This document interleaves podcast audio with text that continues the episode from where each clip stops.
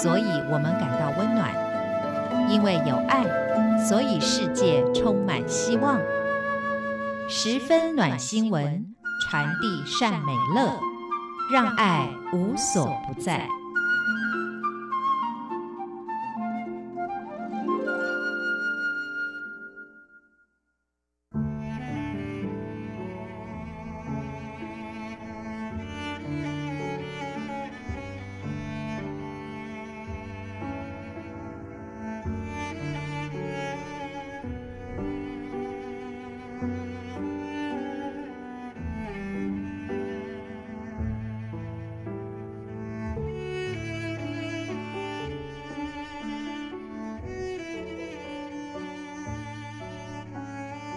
各位好，欢迎收听今天的十分暖新闻，我是 Simon 范崇光。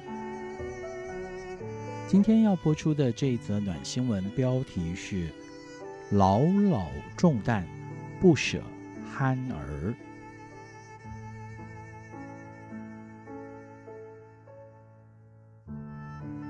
在台湾苗栗公馆有一座黄昏市场，入口的地方。有一间印尼杂货店，老板丽丽表示，这一代老人家多，多数都有请印尼的看护，他们也是我最主要的客人。这个杂货店除了印尼杂货，店门口有两座水泥砌的窑，用来烤地瓜。丽丽说，窑的。保温能力好，热源稳定，地瓜能烤得甜如蜜，是黄昏市场的秘密美食哦。除了开杂货店，丽丽也是福星一九一九服务中心的职工。她说，服务中心的黄进祥传道来这里向我传福音，不久我就成了基督徒。黄进祥。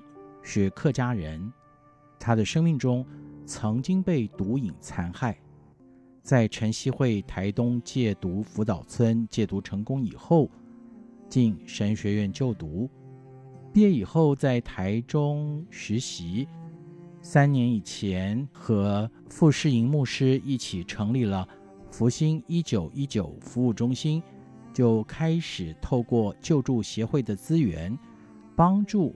苗栗公馆一带的弱势家庭，在丽丽的店对面就是她的家。隔壁有一间老房子，正面是油漆斑驳的木头拉门，门的两侧则堆满了瓶罐和空纸箱。透过门上玻璃往里面望，能看见里面堆满了杂物。白天呢，则偶尔。还会看到有人影晃动。丽丽说：“可能是阮贝贝的大女儿小慧，她几乎所有时间都躲在家里，有时还会把大门锁起来，让爸妈进不了门，喊半天也不一定会开。”阮伯伯今年七十五岁，和六十四岁的太太育有子女三人，他在附近当庙工。庙里大小的事都得做，几乎二十四小时都住在庙里，很少回家。太太则在复健中心帮忙煮午餐，两个人的收入扣掉每个月三万块左右的开销，所剩无几。阮伯伯四十四岁的长女小慧和四十岁的小儿子阿茂，都在十九岁的时候精神病发作。只有四十二岁的长男阿佑正常，他在桃园的电子工厂工作，还没有娶妻生子。小慧的口齿不清，情绪比较不稳，一言不合就会翻桌子。阿茂则没有暴力倾向，偶尔会到附近打零工，拿到钱以后就会到丽丽的杂货店里消费。丽丽说，阿茂只会买两样东西。香烟和酒。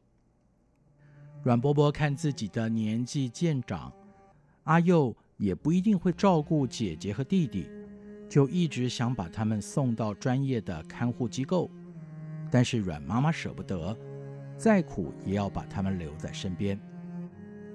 阿茂的作息不正常，常常半夜起来找妈妈要烟抽，妈妈会集中保管阿茂的烟，一次只给他一根。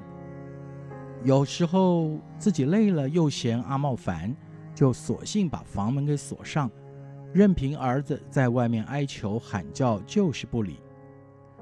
丽丽说：“阮妈妈不怕吵，但整条街的邻居全都醒了。”我又刚好住在他家隔壁，真的是哭笑不得啊！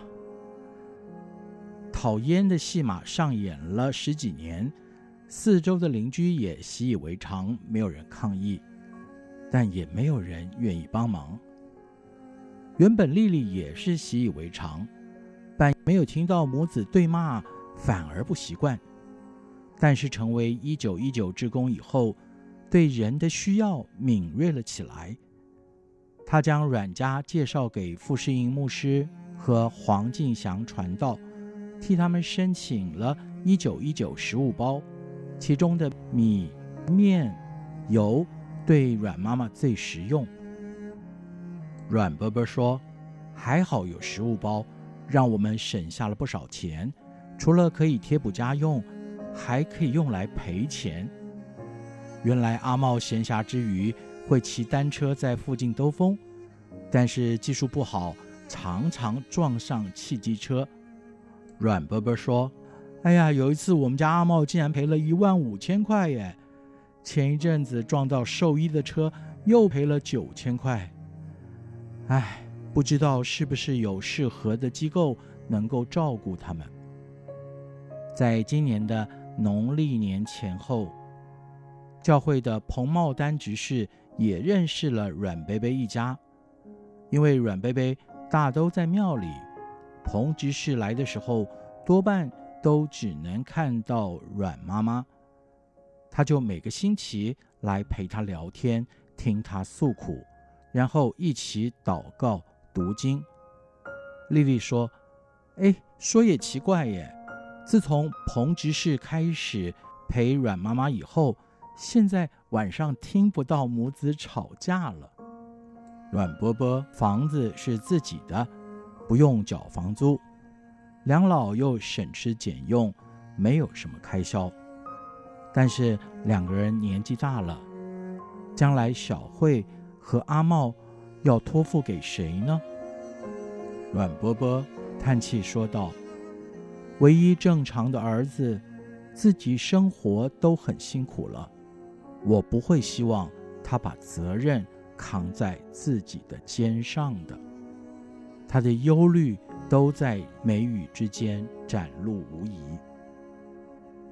在台湾，其实有不少像是阮伯伯这样的家庭，家里有憨儿，也许是精神障碍，也许是智能不足，随着自己的年华老去。最担心的，其实不是自身，而是担心这些憨儿年纪渐长，要由谁来照顾呢？从今天的暖新闻，我们看见了一九一九食物银行，不只是给予食物，也给予人陪伴。当然了，像是憨儿的长期照顾。就需要更多专业机构的介入及众人之力量，才能让家中有憨儿的家长不再整天担心。